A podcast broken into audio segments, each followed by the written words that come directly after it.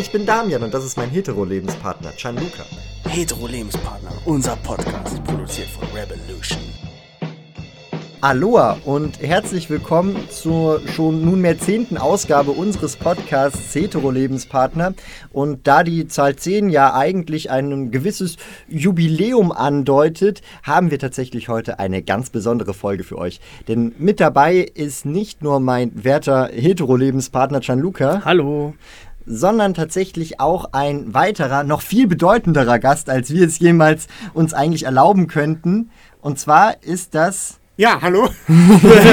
Vielen Dank euch für die Einladung. Ich bin. Daniel vom Project Pop Culture Podcast, den es schon seit, ja, ich meine, Ende 2016 gibt. Ja. Ja. Also schon ziemlich lang dabei am Podcasten über Filme, über auch Games teilweise und über ja, popkulturelle Medienerzeugnisse äh, zusammen mit äh, einem Kollegen Lasse und immer wieder begegnen uns auch dann andere Personen, mit denen wir dann darüber quatschen. Ja, das sollte auf jeden Fall noch interessanter klingen als unsere Podcast-Beschreibung. also, wenn ihr tatsächlich Lust habt, abgesehen von den zehn Folgen, die es bisher von den Hetero-Lebenspartnern gibt, mehr über die Filmwelt zu erfahren von entsprechenden Liebhabern, Nerds, wie man so gerne sagt, dann ähm, hört da unbedingt rein. Ähm, gibt es ja auf allen relevanten Plattformen. Ja. Ähm, und wir haben uns für diese Folge ebenfalls einen sehr besonderen Film ausgesucht. Und zwar ist das? Äh, das ist äh, Pinocchio von äh, Guillermo del Toros Version, die gerade auf Netflix erhältlich ist. Ja. Ähm, wie es sich nun mit dem Film verhält, was wir davon halten, das ähm, werden wir gleich besprechen. In allererster Linie ist aber erstmal wichtig zu erklären, worum es geht, denn wir, es handelt sich hierbei ja um eine Literaturverfilmung. Also Pinocchio war ja ursprünglich ein Buch von ähm, Carlo Collodi. Ich hoffe, ich habe den Namen mhm. halbwegs, halbwegs okay ausgesprochen. Ähm, allerdings ist das ja jetzt eine etwas freiere Interpretation ähm, seines Werks. Mhm. Ähm, lieber Gianluca, möchtest du uns die Ehre erweisen und wieder einmal die Handlung zusammenfassen? Ja, aber selbstverständlich doch, das tue ich auch gerne für dich und für unseren liebsten Gast hier. Mhm. Ähm, Genau, also die Handlung von Pinocchio ist ja eigentlich so äh, gut wie jedem bekannt. Es geht halt einfach um einen italienischen Schnitzer, Holzschnitzer namens Meister Geppetto. Äh, er wird immer Geppetto genannt. Der halt in dieser Version schnitzt er sich einen neuen Sohn, nachdem sein Sohn durch den Krieg des ähm, Faschismus in Italien mhm. zu der Zeit, der spielt in den äh, 30er Jahren im faschistischen Italien, ähm, hat er seinen ersten Sohn Carlo äh, verloren und schnitzt im Alkoholismus in einer Nacht sich äh, halt Pinocchio, der dann halt von den Geistern halt ins Leben geholt wird. Ja. Und was passiert danach, nach diesem ähm, beinahe schon Frankensteinartigen Vorgang? Äh, ja, wie gesagt, der Pinocchio erwacht ja zum Leben. Mhm. Ähm, es wird halt vorher erzählt, dass halt äh, Carlo, also der Sohn von Geppetto, halt äh, durch eine Bombenattacke ums Leben gekommen ist in der Kirche, als die gerade das Kruzifix von Jesu Christus äh, ähm, es gibt kein anderes es Gibt kein andere, äh, es gibt kein anderes Kruzifix. es ist kein, kein, kein Andreaskreuz, nee. kein Petruskreuz. Genau, nee. das sollte gerade restauriert werden. Genau, ja. äh, es schlägt dann eine Bombe ein. Ähm, und äh, Sebastian J. Grille, so stellt er sich selber vor, der im Englischen gesprochen wird vom einzigartigen Ewan McGregor. Obi-Wan äh, Kenobi. Obi-Wan Kenobi oder auch als Renton aus Trainspotting mhm. oder äh, letztens in den Serien Fargo und Raw, Raw Halston, sage ich schon, Halston, wofür er einen ja. Emmy gewonnen hat. Ähm, genau, und der lebt dann halt in dem, im Herzen von Pinocchio, ja. weil er halt in diesem Stamm sich sein neues Zuhause gesucht hat. Ja. Äh, genau. Ähm, dazu würde ich dann halt nochmal jetzt anschneiden, halt, von wem der Film ist und wie er halt ja. gemacht wurde. Halt, also das handelt ja. sich hierbei um einen Stop-Motion-Film. Ja. Ähm, möchtest du mal kurz erklären, was Stop-Motion ist? Okay, da, ähm, da, äh, da muss ich jetzt natürlich sehr aufpassen, weil eigentlich setzt der Experte für Animation ähm, vor mir. Oder wir können es Ihnen auch ähm, erklären. Ja, also ähm, beim, beim Stop-Motion-Verfahren, ähm, also es ist ja so, dass Film wenn du es ganz einfach definieren möchtest, sind bewegte Bilder. Nun kann man das ja aber unterschiedlich aufnehmen. Entweder mit ähm, einer Maschine, die halt mehrere Bilder pro Sekunde aufnimmt und das so aneinander hängt, oder du nimmst tatsächlich Einzelbilder auf, zwischen denen du dann etwas veränderst und dadurch wirkt es dann so, als gäbe es eine Bewegung. Deswegen zählt, ähm, zählt dann auch das klassische äh, Zeichentrickverfahren, also die Cell Animation, ebenfalls zu Stop Motion, wenn du so möchtest, weil du da ja auch Bilder von ähm, unterschiedlichen gezeichneten Bildern halt mhm. machst. Ähm, in dem Fall handelt es sich aber um einen ähm, klassischen ähm, Puppenfilm ähm, mit Stop Motion, der umgesetzt wurde. Ähm, das wurde hier von äh, dem Jim Henson ähm, Productions, es wurde Jim von Jim Henson Productions, Productions mit umgesetzt. Und äh, Co-Regie hat ähm, einen Mann geführt, der auch äh, mitverantwortlich war für die Animationen von äh, Wes Andersons Der fantastische Mr. Fox. Wir kommen wieder nicht rum um Wes Anderson. ja. Was noch wichtiger ist, ist ja der Mann, der dahinter steckt, Guillermo del Toro, ein ganz besonderer Regisseur. Ähm, mhm. Und da weiß ich, dass unser Gast bestimmt einiges dazu zu sagen hat äh, über dessen Werk und wa was, was er damit äh, verbindet. Genau. Ja, Guillermo del Toro, mm, muss ich sagen, gehört so mit zu den besten Kandidaten der Regie, die wir gerade so auf dem Planeten rumlaufen haben. Ja. Ne?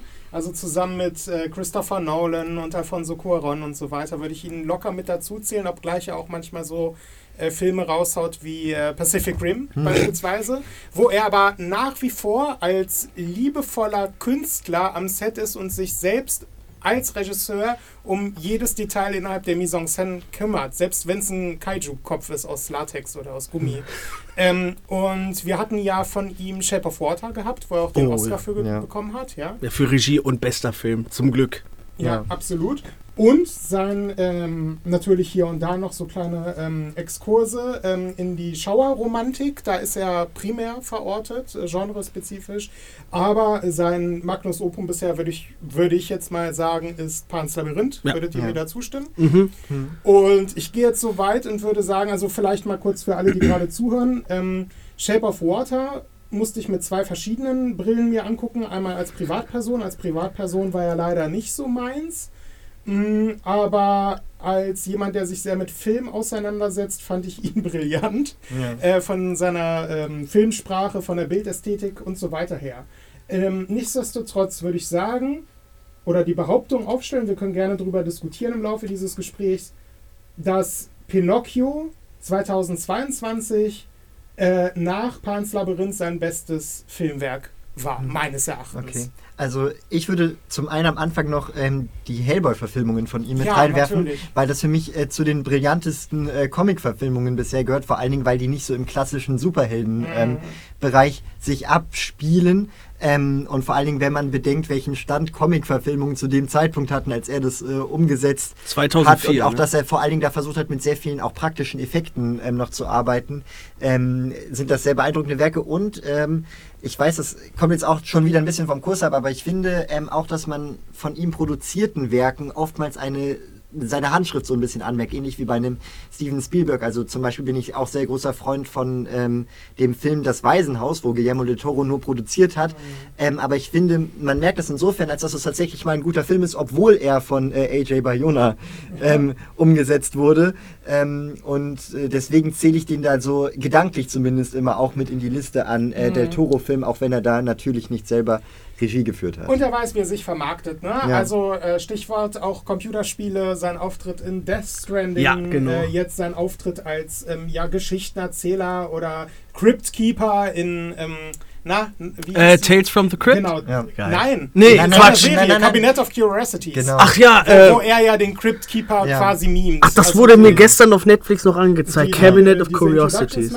Ähm, von Nightmare Alley war ich ästhetisch angetan, fand es ja. aber durchaus einer seiner äh, schwächeren Filme, hm. muss ich sagen. Wobei auch das Original irgendwie schon alles erzählt hatte, was ähm, da gesagt werden konnte. Ich fand das Remake da hatte jetzt auch nicht so viel Berechtigung, aber ich mochte ähm, Bradley Cooper tatsächlich äh, in der Hauptrolle mhm. ähm, sehr und ähm, ja natürlich auch da, was äh, die Ausstattung angeht und so weiter, war der Film ähm, sehr gut. Ähm, ich habe halt nur nicht verstanden, warum ähm, da auch gerade was äh, die Awards anging, so viel. Ähm, bei Nightmare Alley? Bei Nightmare Alley, der war ja unter anderem auch für den Oscar bei bester Film. Also das äh, war die letztes Jahr oder das war dieses Jahr noch. Das war die größte Überraschung. Ich so Nightmare Alley wird nominiert für besten Film ohne eine beste Regie-Nominierung, ohne ein Drehbuch, ohne eine der Darsteller, sondern nur für Kamera, glaube ich äh, Kostümdesign und noch Und irgendwas. genau da passt es letztlich auch. Ja. Aber die Story hatte jetzt nicht so viel Ja. Substanz meines Erachtens. Äh, ich finde Crimson Peak im Bereich des Schauerromantischen weit unterschätzt. Ja. ja, weil er nicht, eben nicht für das globale Massenpublikum da war, sondern wirklich nur für die Kenner, Ja. sozusagen, ja. Die, die Ja, mit Crimson Peak, da äh, muss man ja auch so ein bisschen den Stil von Guillermo del Toro verstehen, weil er, Richtig. benei- er bezeichnet sich auch selber als Bibliophil, also einer, der sehr gerne Bücher liest, Ja. gefühlt verschlingt Bücherwurm. Man merkt, äh, bei äh, seinem Stil entspringt schon von Edgar Allan Poe oder auch H.P. Lovecraft. Lovecraft. Lovecraft, Ja. genau. H.P. Lovecraft und so. Und da würde ich ihn tatsächlich auch noch so mit, äh, Ja. mit einordnen. Also Guillermo- ja. schauerfantastisch, groteske, hin und wieder eben so Ausreißer wie, ähm, wie Blade 2, also die aber Hm. trotzdem ästhetisch dunkel und bläulich und so Ja. weiter sind und im Bereich des, ähm, die, ja, des Fetischismus angesiedelt sind, ähnlich wie Ja. Hellboy, da hat er so seine eigene äh, Charakteristik mit reingebracht. Aber ja, was Hellboy betrifft, da war er weit seiner Zeit voraus. Ja. Ja, also äh, Del Toro auch, was auch halt auffällt bei seinen Filmen. Vor allem, also ich habe jetzt Pinocchio und halt nur Shape of Water gesehen. Ja. Ähm, das andere werde ich noch äh, so schnell wie es geht nachholen.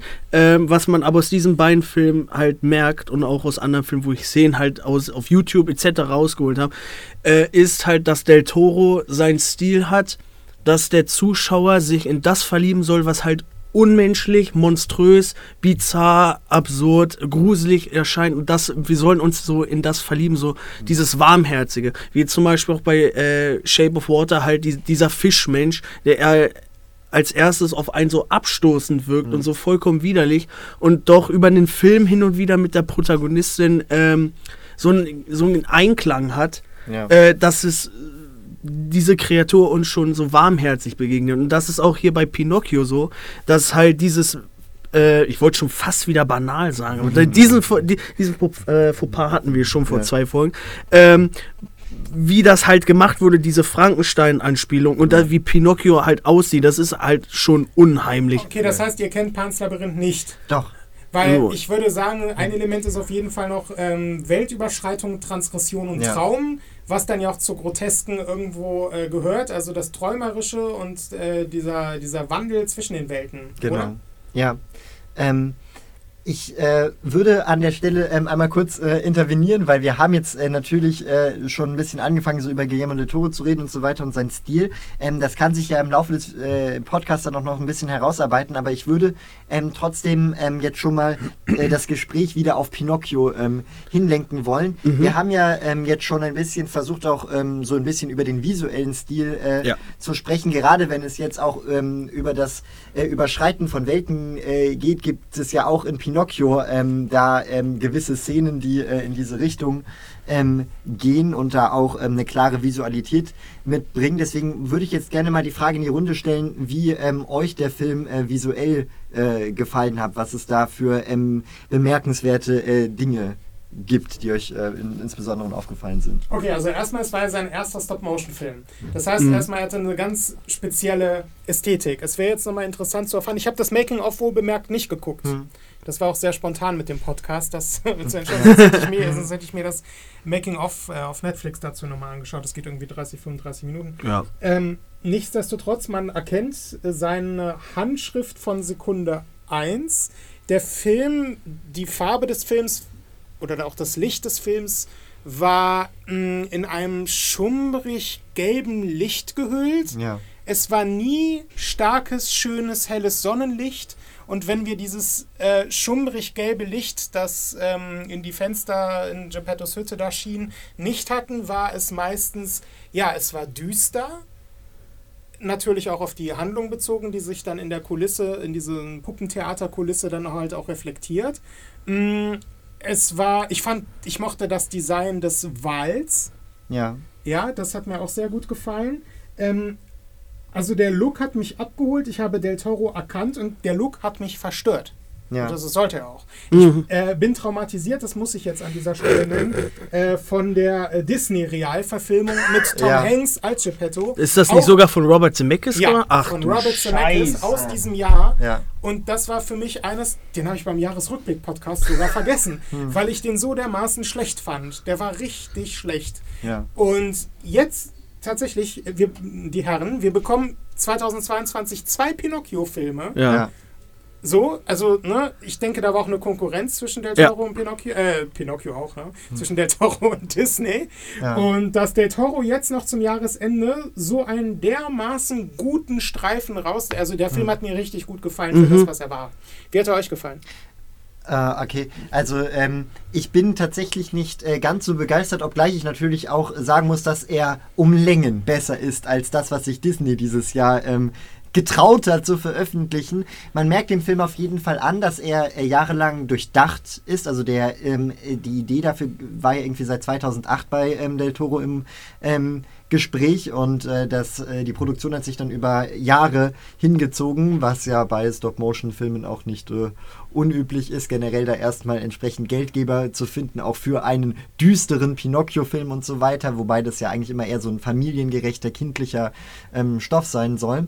Ähm, ich hatte ähm, halt äh, gerade was das Drehbuch und die Aussagen ähm, angeht, einige ähm, Dinge zu äh, äh, bemängeln, weil für mich sich auch nicht ganz erschließt, für wen der Film ähm, letztendlich sein soll. Aber da können wir ähm, später noch drauf eingehen. Aber ähm, auch von, von Sachen wie ähm, Gestaltung und Animationsqualität fand ich den Film sehr gut. Also was daran schon mal zu bemerken sei, ist, dass wir es hier nicht mit einem Film zu tun haben wie den Stop-Motion-Filmen von ähm, Leica Studios, die ja ähm, tatsächlich mit äh, Computerunterstützung Stop-Motion animieren. Das bedeutet, da werden ähm, die fehlenden Frames, die nicht fotografiert werden, ähm, mit ähm, Hilfe eines Computers äh, ergänzt. Dadurch sehen die Filme flüssig aus, als wäre es tatsächlich ein 3D-animierter. Ja? Ja, du, du meinst sowas wie Wall- äh, Wallace und Gromit, oder? Äh, nicht Wallace Gromit, das sind die Artman Studios. Ach ja, stimmt, Ähm, das war Artman. Ich meine, äh, äh, hier ähm, sowas wie ähm, äh, Tobo, der Samurai oder wie das hieß? Äh, Kubo. Äh, Kobo, weil Kobo war es, genau. 2016. Genau. Und, ähm, Und Missing Link 2019. Missing Link und ähm, äh, hier, der, der, war, der war so cool, das war ähm, also so, so eine Horror-Komödie, ich erinnere mich. Coraline. Coraline. Coraline auch, aber ähm, da, war, da war noch ein an- ja egal. Sie haben noch Corpse Bride von Tim Burton, Ja. also und die auch ins Groteske gehen, wo Ja. Nightmare merkst- Before Christmas. Ja, natürlich. nee. natürlich. Nee, äh, ja, auf jeden Fall die, diese äh, äh, Paranorman, jetzt ist es mir Ach. Paranorman, Ja. ja, natürlich. Äh, das sind Filme der Leica Studios und die verwenden eine bestimmte Technik, Mhm. die dafür sorgt, dass die Filme so flüssig aussehen, als wären sie komplett am Computer animiert. Mhm. Ähm, das ist hierbei ja nicht der Fall. Also ähm, ähnlich wie auch zum Beispiel bei Wes Anderson Stop-Motion-Filmen sieht man hier ja ganz klar, dass ähm, das Ganze so gewisse abgehackte Bewegungen ähm, hat, äh, weil eben ähm, sozusagen weniger Fotos aufgenommen wurden, als äh, wie der Film in Bildern pro Sekunde läuft. Das ähm, hat mich aber äh, natürlich nicht ähm, gestört. Ähm, und äh, was ich auch toll fand, war, dass man, also das wird ja vermutlich auch mit äh, Kunststoff gemacht worden sein, die äh, Figuren und so weiter, aber dass das alles trotzdem so einen gewissen Holz-Look ähm, hatte. Und ähm, das fand ich äh, sehr ansprechend, auch wie die italienische Bergstadt da ähm, designt wurde. Ähm, das fand ich sehr schön. Ich war ähm, im vergangenen Jahr äh, im Italienurlaub und da sind wir genau durch solche ähm, Orte ähm, gefahren und das haben die richtig gut eingefangen bekommen. Auch was du schon angesprochen hattest mit dem Licht, also es ist ja nie helllichter Tag, sondern die Sonne ist immer in so einem ähm, State zwischen Unter- oder Aufgang, aber ähm, sie steht nie irgendwie im Zenit, sondern man sieht immer, dass das Licht ähm, in einem ähm, sehr tiefen Winkel auf die äh, Szenerien fällt und auch immer alles in einen ähm, entweder bedrohlich oder familiär wirkenden äh, Schein äh, hüllt, je nachdem, wie gerade die Stimmung der Szene ähm, sein soll. Gerade zum Ende hin ähm, wird das Ganze ja etwas, ich will nicht sagen kitschig, aber ähm, soll ja so eine gewisse Geborgenheit ausdrücken. Ja, Stichwort Kitsch, da muss ich eingrätschen. Das wäre nämlich mein Kritikpunkt Ja. an diesem Film. Er war an manchen Stellen zu pathetisch. Pinocchio war mir an manchen Stellen zu nervig naiv. Er war schlimmer als SpongeBob an Ja. manchen Stellen. Mm, Und vor allen Dingen das Ende. So die, die letzte Minute quasi, oder die letzten zwei Minuten, wo ich dachte, okay, wenn du jetzt einen, keine Ahnung, wenn du einen Film sehen möchtest nach, und schlechte Laune oder heulen willst, dann guck dir Pinocchio an. Ja. Also so ging es mir. Also es war, im, das meine ich jetzt negativ im Sinne von zu kitschig, zu pathetisch und ähm, das Thema Tod, Sterben ist mir zu sehr äh, ins Auge gedrückt worden. Das meine ich. Ja. Ähm, wobei man ja eigentlich vorher sogar einen interessanten Ansatz in dem Film gefunden hat. Also es kommt ja mehrmals dazu, dass Pinocchio im Laufe der Handlung stirbt. Spoiler, ja, aber er stirbt nicht wirklich, sondern er kommt in ähm, eine Art Unterwelt ähm, und äh, begegnet dort zum einen ähm, vier Hasen. Das fand ich äh, sehr schön gemacht von der, von der Bildsprache, weil es war auch ähm, im, im, im Buch so, wenn ich mich recht entsinne, dass ähm, äh, als Pinocchio krank ist, dort sich ebenfalls äh, ein Hasendoktor um äh, seine äh, Belange kümmert. Ähm, und zudem begegnet er dort dem Gegenstück zu der blauen Fee, die ihm ins äh, Leben äh, gerufen hat. So eine Sphinx-ähnliche ähm, Kreatur. Ähm, und diese teilt ihm dann mit, dass ähm, da eine Sanduhr abläuft, immer wenn er das Totenreich betritt. Und wenn diese abgelaufen ist, dann da, äh, muss er wieder zurück. Äh, er kann nicht ähm, final sterben. Ähm, und das fand ich einen äh, sehr schönen Ansatz, um ähm, halt auch einem etwas jüngeren Publikum halt vielleicht dieses Thema Vergänglichkeit ähm, und äh, den Kontrast dazu, wenn das eben nicht der Fall ist, so äh, zu verdeutlichen. Wobei spätestens als die Hasen, also als die Jenseitswelt und die Hasen als Boten dieser Welt zu sehen sind, da dachte ich, dieser Film ist nicht für Kinder, dieser Film mhm. ist nicht ja. für Jugendliche, dieser Film ist einfach in dieser Hinsicht verstörend. Ja. Haben euch die Hasen auch erinnert an Donnie Darko? Ja. Ja. Weil das war wahrscheinlich mit Absicht sogar so. Ja, ja kann ich mir auch vorstellen. Ne? Hm. Ähm, ah, okay, die, den, den, Eindruck hatte ich schon in der Szene, in der ähm, Pinocchio geschaffen wird. Also es ist ja so, dass mhm. Geppetto, wie ja auch schon äh, kurz angesprochen, ähm, dass Geppetto dem Alkoholismus äh, verfällt ähm, und dann in, ähm, also es war so, dass äh, sein Sohn Carlo, vermutlich eben benannt nach Carlo Collodi, also dem Schöpfer der Vorlage, ähm, dass der wegen eines Pinienzapfens nochmal in die Kirche zurückgegangen ist und deswegen sein Leben verloren hat. Und ähm, aus diesem Pinienzapfen wächst dann neben dem Grab von Carlo ein Baum und das ist sozusagen das Zeichen für Geppetto, für ähm, dessen tot, obwohl da ja eigentlich neues Leben entstanden ist. Ja, und wie endet der Film? Mit dem äh, Zapfen, der runterfällt. Genau. Das ist der letzte Shot. Ja. Ist das ein Spoilercast? Ja, ne? Ja, ja. Natürlich. Das sind, das sind alle. Äh, Hast du dir mal die Titel von den ganzen Folgen gelesen? ja. Das sind schon Spoiler. Okay. Ja, nee, was, was heißt denn Spoiler? Also es ist ja, es tut ja auch gut, einen Film im Ganzen ja, so besprechen zu Ja. Ich wollte nur vorsichtig. Ja, okay. nö, nö, kein Problem. Ähm, okay, also und das ist dann halt der Tanzzapfen fällt runter, letzter Shot und genau. ja. Und am Anfang, ähm, er fällt ja diesen Baum, um sich sozusagen zu rächen, beziehungsweise um so auszudrücken, wenn da schon neues Leben sein kann, warum kann ich das nicht haben? Und er schafft, ich habe ja diese Frankenstein-Parallele schon ja, angesprochen, also er wirkt ja da wie ein, äh, wie ein Verrückter, ähm, wie ein Manischer, wenn er dort ähm, Pinocchio ähm, erschafft und das wäre spätestens zu so der Zeitpunkt, äh, wo man so sagen müsste, dass der Film äh, nichts für kleine Kinder ist. Weswegen mich es dann auch so verwundert hat, warum der Film am Ende so auf äh, Verkitschung ähm, setzt. Mhm äh, und warum der Film ähm, gerade, wenn es um das Thema Tod geht, ähm, das nicht so, äh, nicht so auserzählen kann. Ähm, ich glaube aber auch, wir haben es da mit so einem Phänomen zu tun, dass andere Produktionsfirmen oder Regisseure kommen und versuchen, ähm, verkitschten Disney-Stoff, also disneyfizierten Stoff zu entdisneyfizieren. Ich verweise dort auf John Favreau's Das Dschungelbuch und ja. dann die Version von Andy Serkis. Hm. So, die weitaus erwachsener war, wo ein kleiner süßer Wolf äh, abgeschlachtet wird und so.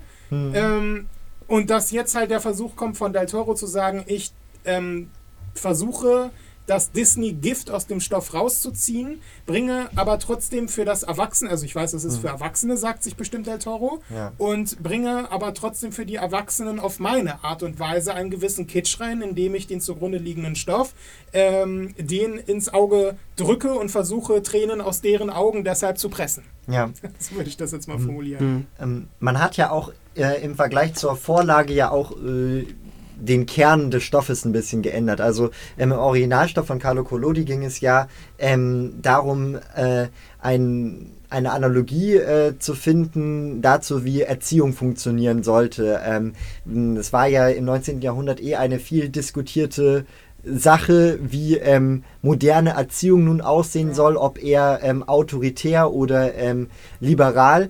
Und ähm, man könnte den Stoff nun äh, so hin interpretieren, dass ähm, aus Pinocchio sozusagen ein ähm, äh, tüchtiger, ähm, höriger, arbeitsamer ähm, Junge wird, weswegen er dann am Ende auch ein echter Mensch werden darf. Dennoch gab es in der Buchvorlage immer wieder auch einige sehr, ja beinahe schon satirische ähm, Elemente, sodass das Ganze auch ähm, hinterfragt, ähm, wird. Äh, die Disney-Verfilmung, also die, der originale Zeichentrickfilm, hat das ja komplett ähm, ignoriert und war eigentlich sehr äh, konservativ gehalten, hatte dafür aber wie alle Disney-Zeichentrickfilme natürlich ein, ähm, eine brillante visuelle Umsetzung und ähm, sehr eingängige äh, Musikstücke, weswegen sie bis heute als äh, Klassiker gilt. Ähm, die äh, Neuverfilmung von Disney hat da nicht wirklich was hinzugesetzt. Also du meinst jetzt diese Meckes-Version? Ja, ja, ja, diese Meckes-Version hat da nicht wirklich was hinzugesetzt, mal abgesehen davon, dass Tom Hanks keinen italienischen Akzent kann. Ich, ich weiß nicht, wer, warum man ihn dazu gezwungen hat, das, mit Tom äh, Hanks durchzuziehen. Äh, äh, ich war, also ich war verstört, also bei dieser Meckes-Version, mhm.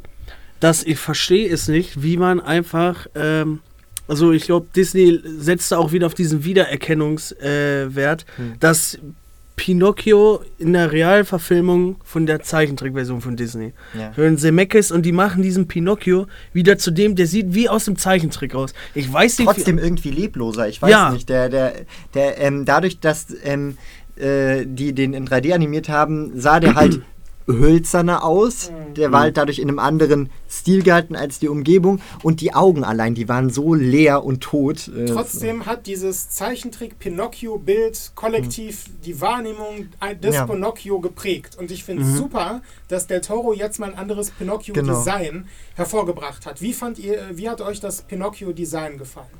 Sehr gut. Äh, ja, gehe ich mit. Ja, also es ist ja sehr viel brutalistischer, wenn man so möchte. Ihm ragen drei Nägel noch aus ja. dem Rücken. Ja. Er hat nur ein Ohr auf einer Seite, auf der rechten, mhm. was äh, dann auch in die Interpretation des Films mit reinspielt, weil das habe ich jetzt eigentlich, da habe ich jetzt so ein bisschen drum herum geredet. Ähm, hier ist das äh, primäre ähm, Ziel ja, ähm, eine Geschichte über den Faschismus zu erzählen und wie man ja. damit umgeht. Und insofern ist das einzige Ohr, das er hat, auf der rechten Seite. Das äh, ist dann natürlich ähm, sprechend. Ähm, und generell wirkt er ja sehr äh, unfertig. Ähm, ich meine, er ist, er ist, ja eigentlich er ist auf dem Alkoholismus geschaffen. Das ist ja das Tolle, dass es ähm, in allen anderen Versionen von Pinocchio am Anfang immer diese Szene gibt, wo äh, Pinocchio sich von den Fäden befreit. Das kommt hier gar nicht vor, weil Geppetto gar keine Fäden angebracht hat. Also es gibt äh, gar nicht diese, diesen Befreiungsmoment, sondern Pinocchio ist von Anfang an frei, auch wenn er ähm, zu äh, naiv ist, um äh, zu begreifen, was äh, diese Freiheit für ihn überhaupt ähm, bedeutet. Ähm, und letztlich dann auch die Erschaffung des idealen Kindes. Er hatte, ja. also die ersten fünf Minuten suggerieren, wir haben es hier mit einer idealisierten Vater-Sohn-Beziehung zu tun. Ja. Komplett.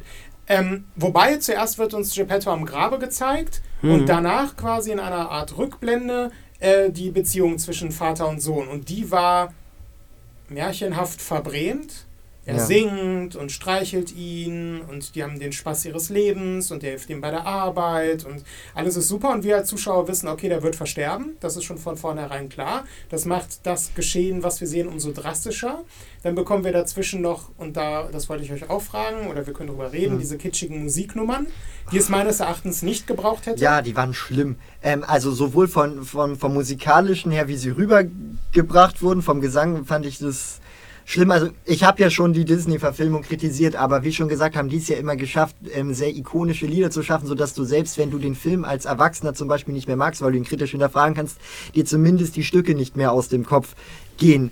Aber das fand ich zum einen hierbei nicht so. Die hatten, waren alle nicht einprägsam und äh, ich fand gerade auch, dass die Stimme von Pinocchio nicht singen konnte, was äh, mich immer extrem äh, rausgezogen hat, weil wenn ein Ton schief ist, dann will ich mir das nicht an. ich wollte sowieso noch mal auf die Musik eingehen. Also ähm, der Score wurde auch wieder gemacht von Alexandre Desplat. Den haben wir in der Folge von Grand Budapest Hotel mal angeschnitten. Mhm. Ähm, bekannt für seine Filmmusik, also dem jüngeren Publikum der letzten beiden Harry Potter Filme. Dann auch ist er seit der fantastische Mr. Fox der Stammkomponist von Wes Anderson. Hat für Grand Budapest Hotel den Oscar gewonnen und äh, für Shape of Water den Filmmusik Oscar gewonnen. Wobei ich nur mal ganz kurz sagen muss, ich musste mir seit vier Jahren oder so, äh, habe ich so diesen inneren Kampf ist das gerechtfertigt, dass Desplat für diese zwei Scores gewonnen hat, weil mhm. 2015 halt Hans Zimmer für Interstellar die Musik gemacht hat, 2018 war er nominiert für Dunkirk.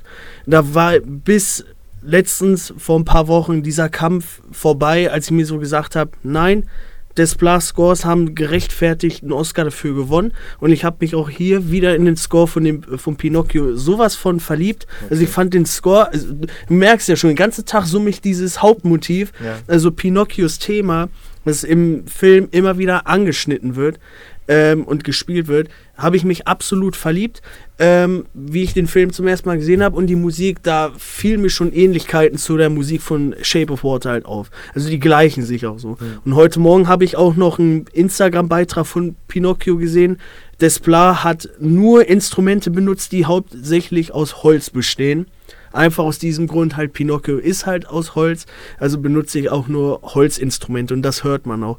Und ähm, da geht so auch ein bisschen so sein persönlicher Touch. Also er hat auch bei Shape Water als auch hier wieder ein Akkordeon mhm. mit reingefügt und das Klavier ist hier auch wieder sehr prägnant. Also ich habe mich in die Filmmusik absolut verliebt. Ja, äh, ich, wir kennen ja beide äh, auch ja halt andere Scores von Alessandro Desplat und im Vergleich dazu fand ich es irgendwie relativ äh, generisch. Ja, ja, er sollte eigentlich noch von, äh, Verzeihung, er mhm. sollte eigentlich von Nightmare Alley auch noch den Score machen, ja. ist dann aber abgesprungen für The French Dispatch, wo es ja. Anderson. Ja, äh, mir ist die Musik jetzt nicht ähm, besonders positiv, aber auch nicht negativ aufgefallen, mal abgesehen halt von den, von den Songeinlagen, die es auch irgendwie nicht, nicht gebraucht hätte. Am Anfang dachte ich, das soll zuerst auch so ein bisschen ähm, Disney parodieren, weil ähm, die, die Grille fängt ja zuerst ihren Song an. Das ja. soll ja auch dieser ganz positivistische Blick sein, von wegen, dass man nicht aufgeben soll. Den will sie anfangen zu singen und dann wird ihr eine Tür äh, ins Gesicht geknallt. Mein Herr Vater sagte stets.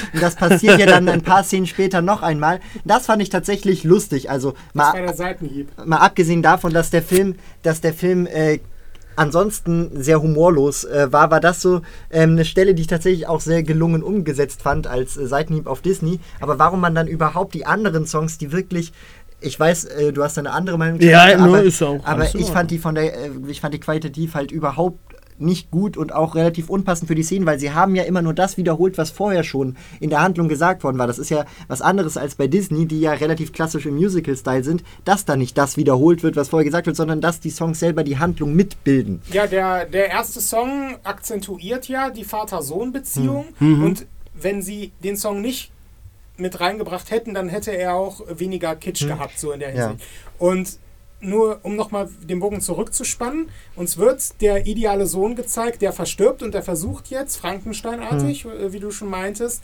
den idealen, das ideale italienische Kind in, zur Zeit des, Fan, äh, äh, des Faschismus, Faschismus ja. ähm, zu kreieren ja. und den ideale und dann wird der ideale Soldat geboren, der eben ja aufgrund seiner Artificialität entdeckt wird, ja. aufgrund seiner Neugier, aufgrund seiner Robustheit ähm, dann auch letztlich akquiriert wird. Ne? Ja, ähm, genau. Aber letztlich ist es ja eine, ja. eine, Kinder, eine Kinderschreckgeschichte. Wenn du lügst, kriegst du eine lange Nase. Ja. So, da ist auch bekannt, das ist ja wie der äh, italienische Struwwelpeter, ne? Von ja. Busch. Nur der endet halt dann ja, ja etwas übler. Äh, die Struwwelpeter-Dinge, die sind ja noch absurder und noch schlimmer. Wobei, wobei der Struwwelpeter insofern tatsächlich ein sehr fortschrittliches Buch war, als dass den Kindern dort auch beigebracht wurde, dass Rassismus schlecht ist. Also gerade ja. zu der damaligen Zeit war das. Ähm, dann auch wenn natürlich die äh, Prinzipien, die Erziehungsprinzipien, die dahinter stehen, ähm, sehr autoritär sind, war das äh, ja trotzdem ähm, gut, dass man damals schon versucht hat, einen ähm, toleranten Umgang mit seinen Mitmenschen beizubringen. Ähm, was beim Lügen jetzt äh, speziell war, zum einen fand ich es ganz toll, dass die Nase von Pinocchio tatsächlich aussieht wie ein Baum, wenn sie beginnt zu beißen. Ja, wie bei gut. Beziehungsweise, oh ich, ich fand es ja auch schon toll bei, ähm, bei den äh, Shrek-Filmen. Da war es so, dass auf Pinocchios Nase vorne immer so ein kleines Blatt äh, war. Ähm, und hierbei ist das nochmal gesteigert. Also wirklich, da, da spalten sich dann die äh, Verästelungen voneinander ab. Das passt ja auch zu Pinocchios Design. Da wäre es etwas merkwürdig, wenn da eine ganz normale, gerade Nase wachsen würde. Und am Ende des Films ist es so, dass ähm, Pinocchio sozusagen lernt, dass Lügen ähm, ähm, in manchen Situationen notwendig ist. Da geht es äh, darum, dass ähm, die äh, Charaktere aus dem äh, Inneren des Wals äh, herauskommen müssen. Das war ja bei Carlo Collodi schon so eine Anspielung an die äh, Jona-Geschichte aus dem Alten ähm, Testament, dass ähm, zuerst Geppetto von einem äh, Walfisch gefressen wird, als er auf der Suche ähm, na, nach Pinocchio ist und Pinocchio wird dann ebenfalls, aus, als er aus dem Spielzeugland entkommt, ebenfalls äh, in das Innere des Wals gesogen und beide können dann entkommen. Und hier ist es so, dass Pinocchio den Abstand zwischen ähm, ihrer Eigenposition und dem Blasloch äh, des Wals äh, überwinden muss, indem er lügt. Ähm, und deswegen sagt er zuerst so etwas ähnliches wie äh, Ich hasse dich zu seinem äh, Vater und damit seine Nase halt Hm. ähm, wachsen kann. Das, ähm, wenn, wenn man das jetzt so ähm, subtextualisiert, sagt das ja so ein bisschen ähm, aus, dass du äh, in einem oppressiven Regime manchmal ähm, lügen musst, um ähm, sozusagen überleben zu können. Ähm, auch wenn das hier natürlich nicht äh, vollständig ausbuchstabiert wurde. Weil lügt er denn, er, als er in diesem faschistischen Camp ist? Nein. Hm. Ne? Nee, lügt nein, er nicht. Da lügt er Nein. nicht. Genau, das passiert erst später. Genau, er, er weiß, er ist halt auch da sehr naiv. Er weiß ja nicht, was, äh, was sozusagen Krieg bedeutet. Die Kinder dort begreifen das ja als ähm, Spiel. Die müssen da ja hier so eine Abwandlung von Capture the Flag spielen, nur dass sie sich dabei halt mit äh, Farbe abschießen. Ähm, Auch müssen. mit roter Farbe. Ja, und mit Ja. auch einmal mit gelber Farbe. Genau. Ja. Ja. Und äh, am Ende ähm, hat er sich ja aber mit diesem anderen jungen Kerzen dort äh, angefreundet und die beiden hissen zusammen ihre Flaggen. Ähm, Das war Finn Wolfhard, ne? Ja, ist im- der Finn Wolfhard, der Stranger Things Ja. und Ghostbusters Legacy. S, Es, ja, Teil 1 und 2. ja. ja. Da, Oh Mann. da, da sind wir schon mal äh, bei den Sprechern, da können wir vielleicht auch Ja. kurz mal darauf. Also ich fand, meine äh, ich Ja. fand, ich fand Pinocchios Stimme, ähm, die, die hat es mir nicht angetan. Ich habe den Film sowohl äh, im Englischen als auch im Deutschen gesehen. Um Habt ihr die zweimal geguckt, Pinocchio? Ich Ja. habe den zweimal, aber auch zweimal auf Deutsch tatsächlich. Achso, ich habe ihn einmal auf Deutsch und einmal auf Englisch geguckt. Und mi- mir hat die Stimme von Pinocchio sowohl im Deutschen als auch im Englischen nicht sonderlich äh, gefallen. Ich fand die sehr ähm, nervig. Dafür fand ich ähm, dann Ewan McGregor als äh, Grille ganz cool, auch wenn ich die Rolle von ihm überflüssig fand. Also er nimmt ja sozusagen diese, diese Erzählerrolle ein, aber eigentlich erzählt er einem auch nichts mehr als das, was man sieht. Und dafür, dass der Film ja sich so erwachsen gibt, bräuchte man den eigentlich nicht, weil da, das hatte dann wieder sowas, was ich, weswegen ich mich halt auch frage, für wen der Film eigentlich sein soll, weil auch ähm, in der Art und Weise, wie er seine Handlung erzählt, vereinfacht er das an den Stellen halt so, äh, obwohl man das eigentlich gar nicht gebraucht hätte. Und ansonsten ähm, macht äh, Sebastian Grille ja auch nichts äh, Handlungs Relevantes, wenn ich mich jetzt entsinne, was irgendwie ähm, zuträglich wäre. Und er ist ja in den meisten Teilen des Films auch gar nicht da. Ähm, bei der Disney-Verfilmung zum Beispiel war es ja so, dass der Begleiter von ähm, Pinocchio ja immer so die moralische Instanz war für Pinocchio, wenn Geppetto oder die blaue Fee halt gerade nicht zur Seite standen. Ja, war die Inkarnation des Gewissens. Genau, genau, Ja. das Gewissen. Hierbei ist es halt schön als Bild, dass er in dessen Herzen sitzt, aber er kommt ja die meiste Zeit nicht raus. Er sagt die meiste Zeit ja nichts. Wenn er rauskommt, dann ist er meistens ein Slapstick-Sidekick-Character, der immer alles abkriegt und zermatscht wird und dann aus seiner Zermatsch-Situation äh, gerettet werden muss. Das ist Ja. eigentlich so seine, seine Aufgabe. Ja. Na, jetzt sind wir aber abgewichen von den Sprechern. Ja, Ähm, meine Güte, was für ein Cast wieder, ne? ja. Also unglaublich. David Ja. Bradley als Geppetto. Christoph Waltz, Tilda Swinton, Kate Ja. Blanchett ja. und ja, Ich habe dich darauf vorhin angesprochen. Christoph Waltz spricht im Englischen Graf Wolpe, also den Zirkusbesitzer. Es gibt ja noch den Zirkus, Ja. die dann halt äh, gefühlt arm sind und die gefühlt niemand mehr kennt. Sie haben Ja. keinerlei Attraktivität mehr fürs Publikum. Ähm, bis dann der Affe Spazzatura halt, äh, die, Ja. der gesprochen wird von Kate Blanchett. ja. Ähm, die aber, äh, der Affe gibt kein Wort von sich, außer wenn er die Marionetten bewegt. Genau, dann kann Ähm, er auf einmal menschliche Sprache Dann kann auf einmal menschliche Sprache, genau. Ähm, der entdeckt halt eine lebendige Puppe, wird ja gesagt. Ja. Und dann kommt Graf Wolpe, der Besitzer dieses Zirkus, dann auch mit seiner Musiknummer. Ja. Und wie gesagt, Christoph Waltz, bekannt aus den beiden Tarantino-Filmen Glorious Bastards, Django Unchained, seitdem international. Ja, und Ähm, als, äh, ähm, ich wollte schon wieder Dr. Evil sagen, aber ähm, es ist Äh, äh, natürlich Dr. Blowfield aus ähm, den neuen James Bond-Filmen. Genau. was ist mit Alita Battle Angel? Und Alita Och, Battle. Angel. Den, da, bei dem Film bin ich auch so ein bisschen ähm, ge, gespalten, weil der als äh, so, so Action-Abenteuerfilm ja schon funktioniert, aber bei weitem halt nicht an die Manga-Vorlage ranreicht. Ähm, ich mich aber trotzdem sehr gefreut hätte, wenn es eine Fortsetzung gegeben hätte, die halt aber aufgrund des äh, finanziellen Flops leider nicht. Äh, Christoph werden Big. Eyes von Tim Burton. Habt ihr gesehen? Ja. Ja. Gut. Ähm, naja, Christoph Waltz. Ähm, Im Deutschen gesprochen von Axel Malzacher, den man kennt als die deutsche Stimme von Remy, die Ratte aus Ratatouille. Hm.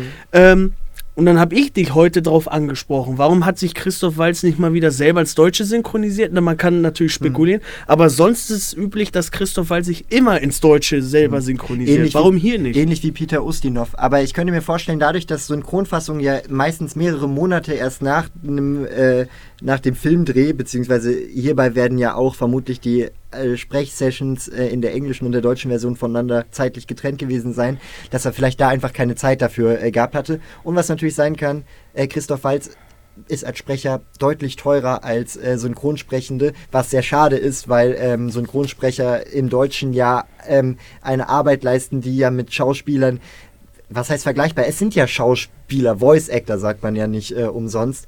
Ähm, und leider gibt es da immer noch diesen äh, sehr harten Unterschied in der äh, Bezahlung von Sprechstars und äh, Schauspielstars.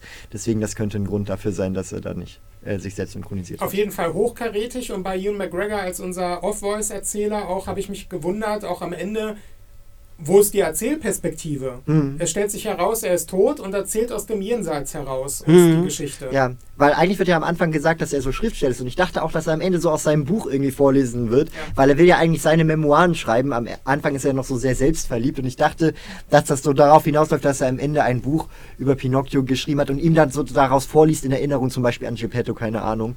Ähm, eigentlich hatte ich sogar gehofft in Erinnerung an Pinocchio, da kommen wir gleich dazu, weil eigentlich hätte das Ende auch deutlich äh, bittersüßer ausgehen können, hm. aber ähm, egal. Äh, und dann ist das nicht so. Was mir auch aufgefallen ist im Deutschen, die Sprecher ähm, sind ja gute Sprecher, aber ich fand sie allesamt sehr ähm, also nicht sehr lebendig im Ausdruck, sehr äh, hölzern, was ja insofern dazu passen würde, aber das war dann trotzdem ein Unterschied zum Englischen, da war das nicht so und deswegen äh, glaube ich nicht, dass das so inter, äh, ähm, ähm, äh, die Intention war.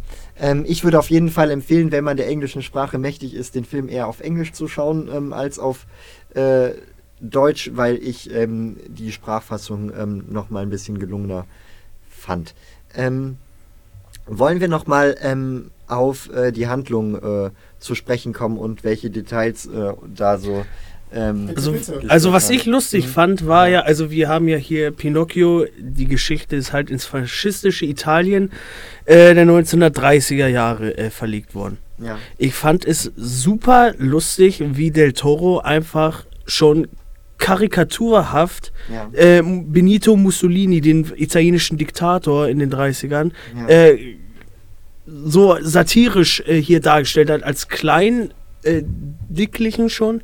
Ähm, ähm, der aber in einem Mann, riesigen genau. Auto anfährt, ja, ja. was so, äh, will er damit was kompensieren? Hm. Ja, also ähm, das fand ich aber tatsächlich auch ein äh, Problem des Films, äh, weil ähm, die Faschismuskritik hier sehr äh, simpel gehalten wurde, weil sie sich auf ähm, böse Personen beschränkt hat. Also der, die Aussage des Films ist ja nicht, ähm, dass Faschismus ein, ein systemisches Problem ist, an dem die ganze Gesellschaft ähm, mitbeteiligt ist, sondern dass es einzelne ähm, Personen gibt, die entsprechend negative Charaktereigenschaften haben und die äh, dann unterdrückerisch auf äh, andere ähm, einwirken. Und das fand ich äh, halt sehr simplifiziert. Das hat sich zum einen an ähm, der Darstellung von Mussolini so gezeigt und zum anderen an, ähm, wie äh, hieß der Vater von Kerzen? Äh, äh das ist der, äh, der Podesta. genau, Podesta war das. Der genau. gesprochen wird von Ron Perlman, der sowieso ein Stammkast von Guillermo del Toro ist. Ja. Trotzdem wird es durch Kerzen doch relativiert,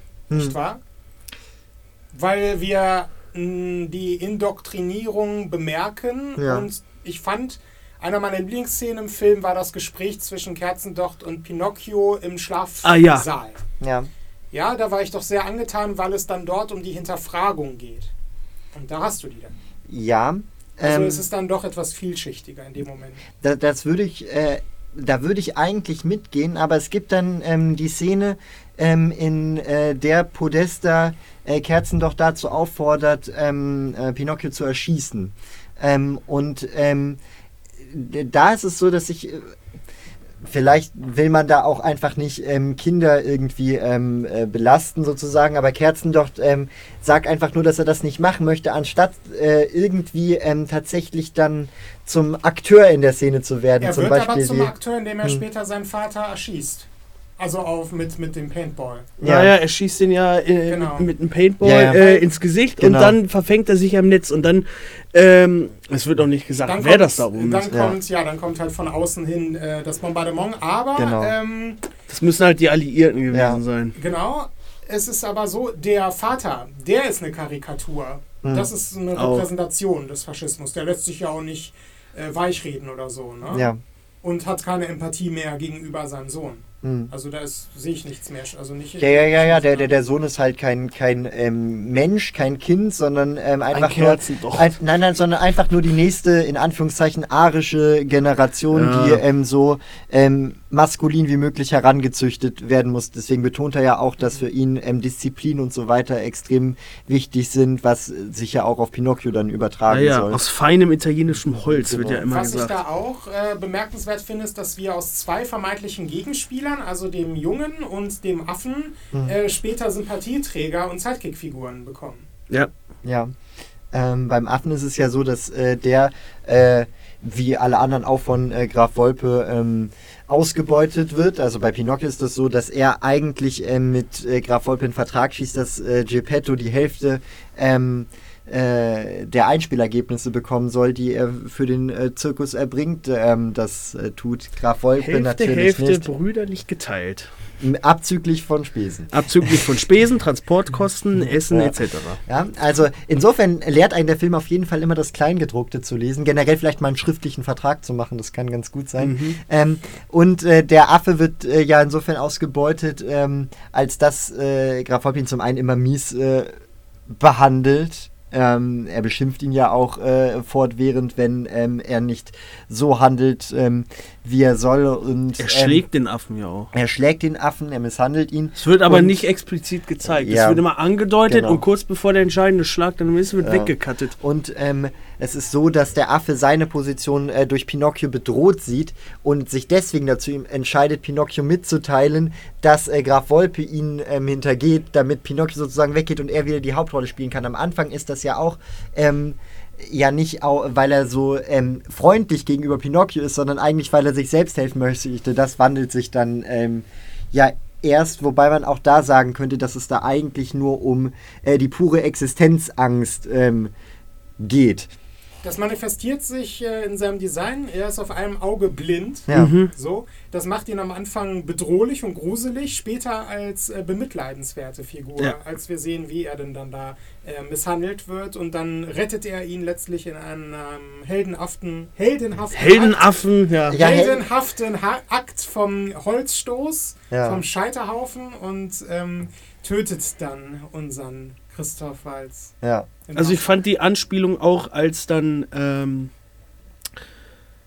Pinocchio mit dem Zirkus mitgeht Ja. äh, und halt Geppetto dann mit äh, Sebastian Grille dann äh, übers Meer schippen will, äh, dass das so eine Anspielung auf äh, bisschen auf Moby Dick war ja, und Ja. ähm, äh, vielleicht auch ein bisschen auf der alte Mann und das Meer von Hemingway vielleicht auch. Ja. Wobei Moby Dick mehr hier äh, spezifiziert wird mit dem Wal und dem alten Kapitän mit dem Haken. Er sagt, Ja. das ist kein Meer, das ist das Friedhof. Ja, und der- der, der Friedhof, Friedhof, das. ja. Entschuldigung. Aber, aber der Wal ist super gruselig. Der ist auch für mich irgendwie nicht als Wal erkennbar. Äh, Das war ein Monster, Leviathan, Gewesen. Monster, Ja, genau. ja, Unterseemonster. Das war dun, dun, dun, dun. Nein, das war nicht. Äh, Ja. Jetzt will ich er, der er, er hat auf jeden Fall große Jaws. ja. ja. Yep. Aber ohne Revolvergebiss. Ja. Hm. Also wie gesagt, das war ein unheimlich äh, gutes Design, muss ich sagen. Erfrischend. Das war wirklich erfrischend. Ja. Ja, vor allem wenn man sich das Making of so ansieht. Ich hab's an, äh, Mhm. diesen kleinen Teaser, der auf Netflix halt angezeigt wird, kurz mal äh, angeguckt, ähm, dass halt Modelle von den von sämtlichen Figuren in unterschiedlichen Größen. Ja. Das ging von Millimetergröße bis äh, bis zu fast zwei Meter Figuren. Ja. Äh, es ist unfassbar, weil er halt Del Toro hat das damit begründet, weil manchmal die Perspektiven, wie zum Beispiel als äh, Pinocchio im Bett liegt und dann halt Sebastian fragt, was ist eine Bürde und Ja. so. Oder wer ist Carlo, wie er so Ja. fragt. Und äh, da ist halt Pinocchio so eine überlebensgroße äh, Ja. Figur, die sie halt gebaut und designt, äh, designt haben. Und äh, die Grille ist halt kleiner. Ja, genau. Ja, das ist halt das Problem, wenn du äh, Figuren von so unterschiedlicher Größe hast. Du Ja, hast Menschen in dem Film, du hast eine kleine Räusperpuppe und ein noch kleineres Insekt, was Ja, wir ja. irgendwie ähm, darstellen. Es wird halt muss. begründet mit verschiedenen Perspektiven. Genau. Ja, der Film bietet viel zum Interpretieren ein, äh, Mhm. lädt zum Interpretieren ein und bietet viel. Ähm, da äh, fällt mir auch gerade wieder äh, eine Szene ein, und zwar die Analogie zum äh, Holzchristus, den du schon äh, erwähnt Ja. hattest. Wo es heißt, warum finden den alle so toll und beten den alle an und ich bin doch auch aus Holz und äh, mich finden sie alle doof. Und äh, der erste Moment, wo er in die Kirche kommt, da wird halt Dämon geschrien und so. Ja. Also äh, die Leute, die Leute sind sich bewusst, also die italienische Bevölkerung ist sich bewusst, dass es dass das nicht sein kann, dass es so etwas nicht geben darf, eigentlich, so eine lebende Puppe. Aber Während das Kruzifix geht. Genau. Während einem Disney-Film halt Ja. alle das für gegeben akzeptieren und das okay finden, dass da so eine Holzpuppe Lol. ja. rumrennt. Und hier wird das erstmal kritisch hinterfragt. Das Genau. fand ich ganz gut. Und man denkt sich, wa- was soll das? Und später, als er dann in der Gemeinschaft vermeintlich aufgenommen wird, mh, da wird es dann später nicht mehr so Genau. kritisch beäugelt. Ja, wobei man ja auch sagen muss, dass Kinder ja auch, äh, also zum einen in dem Camp, Kinder nehmen ja deutlich besser ähm, das Fantastische an und im Zirkus äh, regieren ja die Ja. komischen ähm, Aber was, Leute, wenn man was glaube ich, der Toro damit wollte, war das Thema Tod und Auferstehung schon mal Mhm. vorweg. Ja. Ja, Also er hat es vorweggenommen, er wollte es vorweggreifen, äh, weil wir das ja auch später bei Pinocchio haben. Ne? Genau. Pinocchio ähm, ist später ja an sich mausetot, er kann nicht mehr auferstehen, er hat seine, äh, sein, wie nennt man das nochmal in Computerspielen, Heiltränke verbraucht oder Sanduhren Ja. in dieser Hinsicht verbraucht. es kommt das komplette Game over. Ja, also er ist dann tot tot. Ja. Und äh, letztlich, erst durch den Wunsch äh, von äh, Jiminy, nenne Ja. ich ihn jetzt mal, ähm, wird er wieder ähm, ja, auferstanden und äh, lebt dann letztendlich äh, weiter bis ja über. Er ist unsterblich. Ja. So. Das war äh, die Sache, die mich äh, gestört hat zum ähm, Ende. Also, Ja. wa was mich daran gestört hat, um jetzt mal auf das Ende äh, zu sprechen zu kommen, es war ja so, dass äh, Pinocchio ähm, erfährt, äh, als er mal wieder stirbt, ähm, dass ähm, äh, er ähm, sozusagen die Möglichkeit hätte, jetzt Geppetto zu retten. Dafür müsste er aber zeitgerecht wieder das Totenreich verlassen. Und ähm, äh, diese Sphinx macht ihm dann äh, das Angebot, dass äh, er jetzt sofort das Totenreich verlassen kann, aber dafür muss er eben seine Fähigkeit der Unsterblichkeit ähm, aufgeben. Und es ist so, dass er dann im Ozean landet, Geppetto versucht ähm, da rauszuziehen und es wirkt für ein paar Momente halt wirklich äh, so, als würde Pinocchio sterben können. Und dann kommt, wie du schon angesprochen hattest, die blaue Fee vom Anfang. Auch der mit dem Und- äh, die, die Szene mit dem Wal, wie Mhm. du schon meintest, äh, auch auf das Alte Testament Ja. bezogen, ist auch eine Vorwegnahme auf Tod und Auferstehung. ja, genau. Also, ne, das ist ein Motiv, Mhm. das, das zieht sich durch äh, den ganzen Film hindurch. ja. Immer wieder.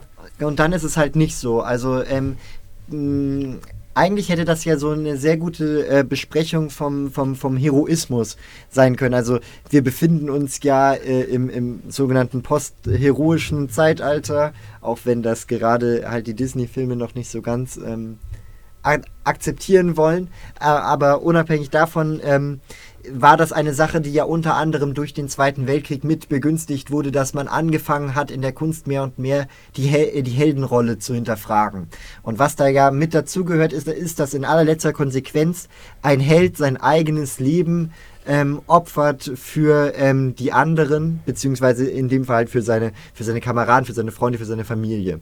Ähm, und das passiert hier nicht. Ähm, das im, im Gegenteil, man sieht dann ja, wie äh, Pinocchio sein ähm, in Anführungszeichen ewiges Leben dann fristet und mit ansehen muss, wie zuerst äh, Geppetto und dann äh, die Grille äh, verstirbt. Spazzatura stirbt aber später auch.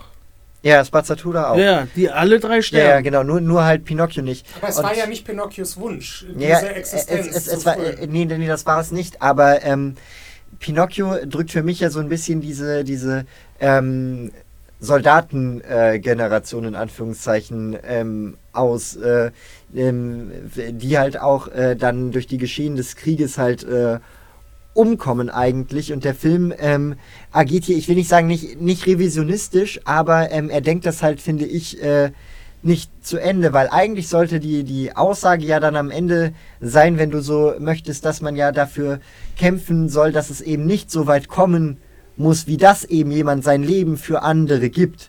ähm, weil äh, das dem Individuum halt nicht ähm, zuzumuten sein muss, dieser äh, Heroismus. Aber ähm, das untergräbt der Film ja am Ende selbst, um das Ganze so ähm, verkitschen zu können. Und deswegen, das meinte ich vorhin mit, ich verstehe nicht ganz, für wen der Film gemacht ist. Weil von dieser Erzählweise her ist er eigentlich für ein jung, junges Publikum, für ein deutlich jüngeres Publikum ausgemacht. Für, durch die düsteren Elemente und dadurch, dass der Faschismus besprochen wird, wo Kinder das erstmal gar nicht einordnen werden können und die Eltern sozusagen eigentlich miterklären müssten, was der historische Kontext ist und so weiter.